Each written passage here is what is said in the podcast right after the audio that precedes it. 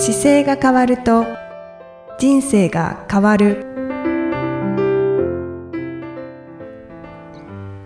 こんにちは。姿勢治療科の中野孝明です。この番組では体の姿勢と生きる姿勢より豊かに人生を生きるための姿勢力についてお話しさせていただいてます。今回みきさんよろしくお願いします。こんにちは、いきみえです。よろしくお願いいたします。今回はですねあのちょっと足の指の話を少ししながらはい。こういかに体を気をつけなきゃいけないかっていう話をちょっとしたいなと思うんですけどあ、はい。はい。あの、足の指ってこう、よくこの番組でもこう、握ったり広げたりしましょうってうんよく伝えるじゃないですか。そうですね。で、まあ人間の手って、手ってを目の前でこう握ったり広げたりすると、こうちゃんと関節が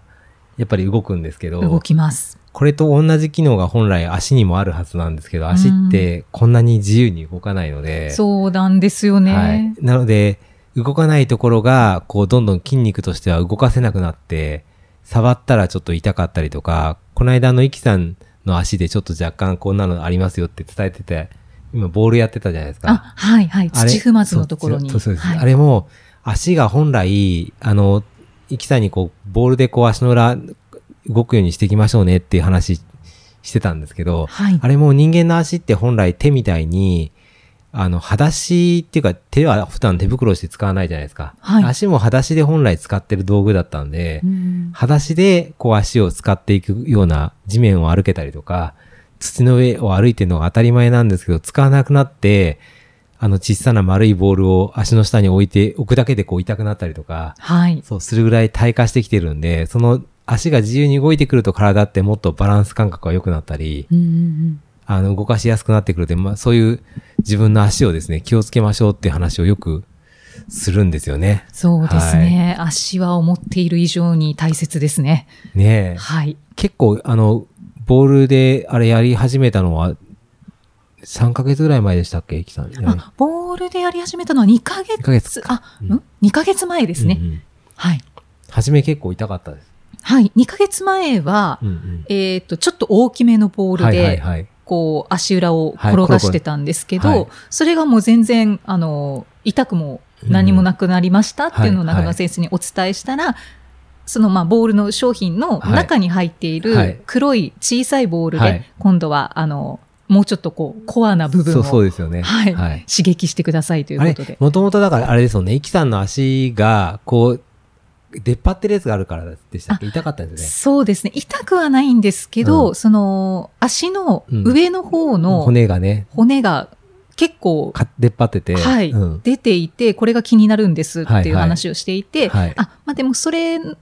原因で、えっ、と、登山靴の硬い靴が当たるってやつね。当たるで痛いんですっていう話をしてたんですねうんうん。はい。そうですよね。で、足の柔軟性がないから、ちょっと柔軟性をプラスしていきましょうっていうので、多分ボールを紹介してて、はい。ななので自分のこう足って見ると、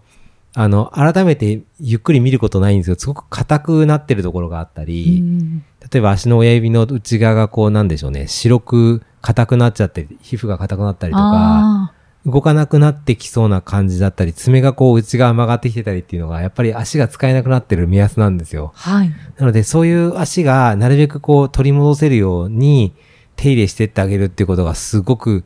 なんか大事だなっていうのを、うん日々、あの、結構伝えるんですけど、ななかなかやっぱり伝わらなくて、はい。僕が今今年49で50になる年なんですけど、僕の友人で一緒にトライアスロンとかやってる方々も、僕より上の方が多いんですけど、少しずつ故障が増えてきて、ああ、そうなんですね。うん、で、やっぱりメンテナンスをやっぱりできてないんですよね、少し。あで、メンテナンスって何かっていうと、自分の体がこうちゃんと動くように、ちゃんとメンテナンスをしてないっていう状態がやっぱりあって、で、それって、あの、自分でわかるかわからないかっていうのが、初めはね、なんか言わないとわかんないのかなと思ってたんですけど、意外に結構誰でもある程度自分でわかるんですよ。うん例えば体が動かしづらくなってきたなって言ったらやっぱりメンテナンスがしなきゃいけない体だし、はい。あと、この方向に体を動かしづらいっていうのも、もうまずメンテナンスが必要な状況になっていて、あの、よくわかりやすいのは前屈が床に手がつくかどうかって言って、つかないと、やっぱりそれはもうメンテナンス不足になってきてて、うんうんうんで、そうするとたまにね、子供の頃からメン、あの、メンテナンスじゃなくて、子供の頃から床に手がつかないんですっていう方ももちろんいるんですけど、はい。その方は、さらに早く壊れやすいので。もう、あの、ぜひそれを体を前へつけるように、ストレッチという形でもいいですし、治療を受けながらストレッチするっていうのでもいいんですけど、自分の生活の中でメンテナンスをするための取り入れ方をしていかないと必ず動かなくなるんですよ。うんそうですよね。で、動かなくなるともう可動範囲っていうのが狭くなるので、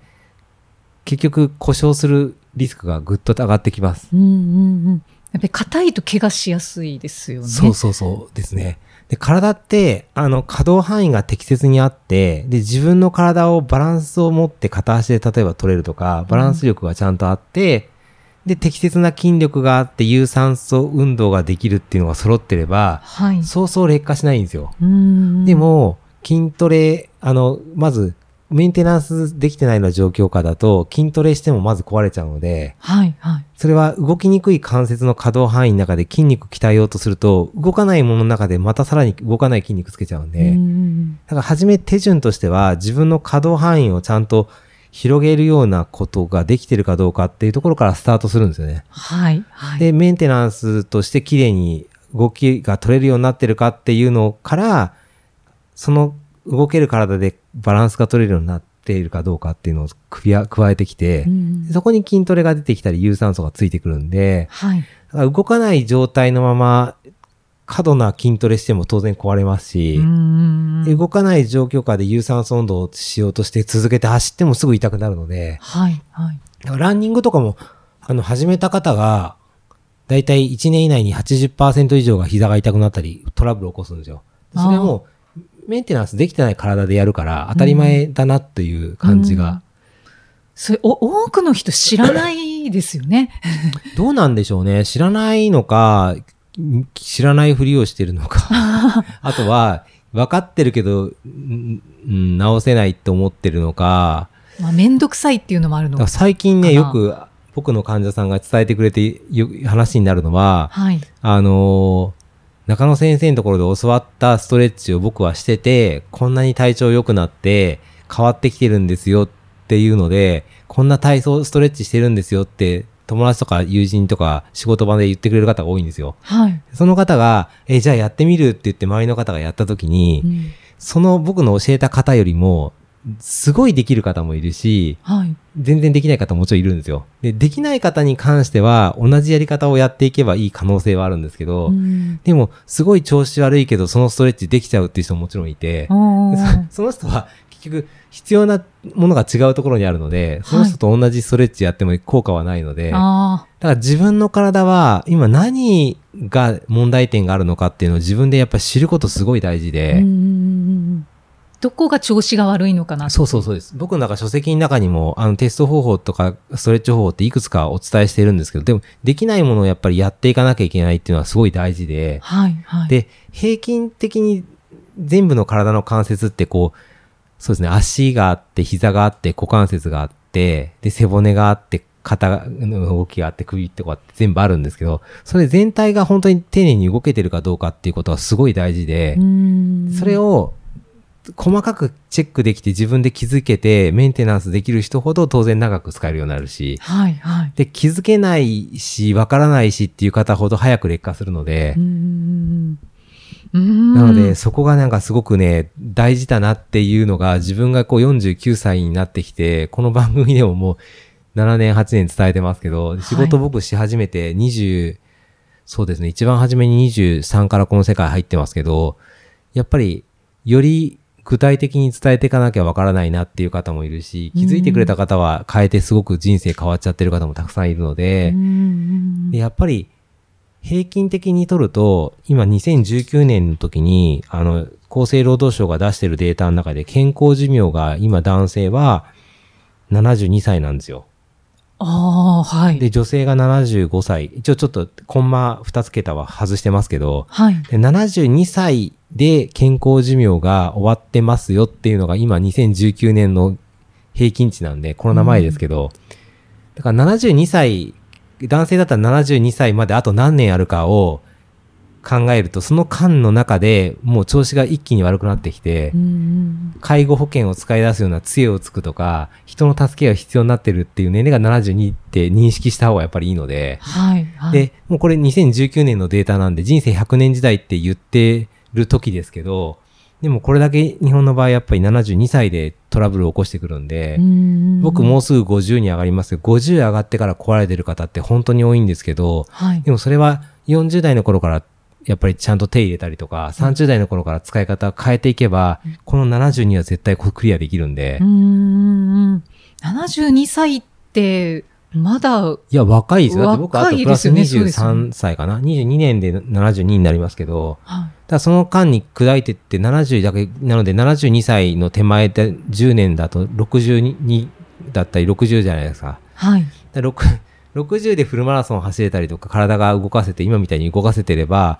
僕にとっての70は全然そんな難しくないなっていう感じがうん自分では実感としてはありますけど、はい。はい。でももし運動してなかった時の自分の時の運動する前の35歳ぐらいの頃の自分であれば僕72は同じように72で杖ついてたかもしれないってやっぱり思うので。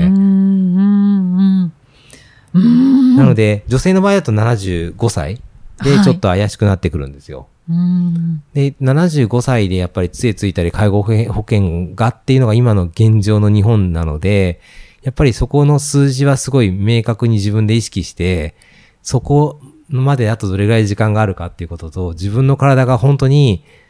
あの、今動いてるのかっていう確認はすごいした方がいいですね。そうですね。うん自分の体を本当に見直す。はいはい。それでもうできそうなことを片っ端からやっていかないと、時間がないと思ってもらった方が多分いいと思います。はい。はいはい。で、時間が有限だと思うと、ずまあ、明日やればいいかって伸ばしたり、うん先のことにするんですけども、限られた時間しかないと思えば、もう早くやるしかないので、はい。えーで、自分の体がどこに問題あって、じゃあどうやっていくといいんだろうっていうのをやっぱり、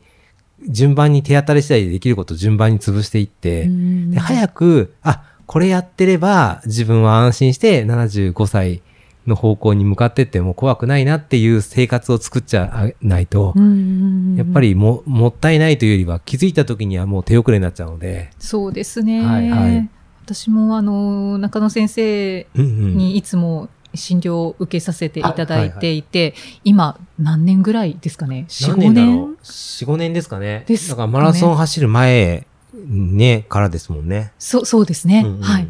4、5年は経ってますね。ははいい。はい。やっぱり、あの、もうどんどん、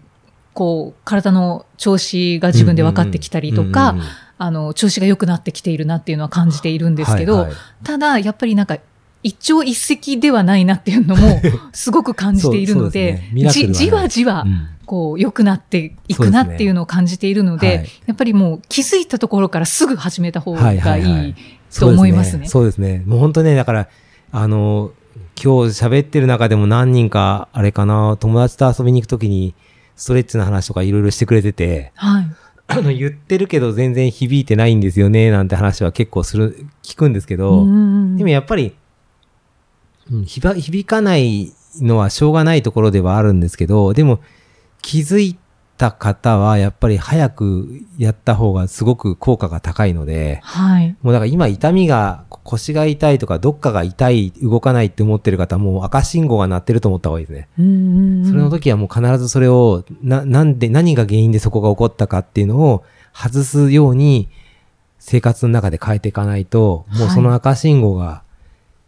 じわじわと、あの、介護にの道へに進んでってる証なので、そうですね、うんそうですよね。その、悪くなるのもじわじわだけど、やっぱり良くなっていくのもじわじわなので、でどっちを選ぶかですね。そうです、そうです。だから今ね、本当にいろんなところでその介護になりたくない方は多分いると思うんですけど、はいやっ。ぱりそのためには今の状態で問題点を全部潰すっていうのはすっごく大事なんで、うんうんうんうんうんそうですね。んそうなんですよね。もうだから僕もゆ自分の周りの友人が一緒にトライアスロンとかしてたけど、なんか調子悪くて一緒にレースが出れなくなってきそうな雰囲気が少しずつ出てきてると、そうなんですか？あの何人かやっぱりそういう方もいて、なんか、あ、でもやっぱりこれ、ここが大事で気をつけなきゃいけないんですよとかって伝えて、まあ来てくれる方も見えますし、はい。来れない方もいるんですけど、でもやっぱり、まあしね、せっかくご縁があって知ってるところで問題あったらもちろんアドバイスはしますけど、うんでもなかなかそれでも動かなくなってきてるなって思いながら見てる方もいるし、うーん。はあ、そうなんですね。なの、で、ぜひこう気づいた時にはですね、すぐにこう手入れをしていくというか、はい。うん、どういうふうにしたらいいかって、まあ、メンテナンスをしてう運動しなければいけないって覚えておいてもらえれば、はい。あの、はい、メンテナンスの仕方はたくさんあるんですけど、メンテナンスの中には関節がちゃんと動くかどうかの可動域を改善することが必要。もう一番初め、基本的なし土台になるのでう、ん。でそれができてくると、ちょっと動かせるようになってくるんで、そこからバランスを取る体の使い方をちょっとやってみたりとか、はい。少し筋トレ的な動きをしたり、有酸素的な運運動をしてみたりっていうのをちょっと複合的に増やしていくと、うんまたできないことが出てくるんですけど、それを次、どの筋肉動いてないとかで被せて直していければ、どんどん動くような形になってくるんで、うんうんう。うんんそうですねね。ぜひだからメンテナンスっていうキーワードですかね。ちょっと自分の体を見直して気になったところを探していく姿勢がすごい鍵かな。あ、はい、はい。そうですね。もうどう姿勢向き合っですね。ていくかっていうところにやっぱりフォーカスしていただけるといいなと思って、この番組聞いてる方は割と多分相当感度が高い方しか聞いてないと思うので、はい、はいそ。の方たちはやっぱりこれちょっとより当たり前のようにやってるとは思うんですけど、うんよりなんか精度を上げていくと、よりいいなというふうに感じてます。そうですね。はいはい。ねえ本当に。はい。はい。改めて、なんか襟を正すような。なんか質お問話でいただくことも多分増えてくるかもしれないですけどね。でもいろいろできることっていっぱいあるので、うんなんか順番にまずできることからやっていくというのが大事だなと思ってます。はい。はい。私も丁寧にやっていきます。はい。ぜひ、じゃあまた次回もこんな話をしていければと思います。またはい次回もよろしくお願いします。よろしくお願いしはい、あります。がとうございました。ありがとうございました。この番組では姿勢や体についてのご質問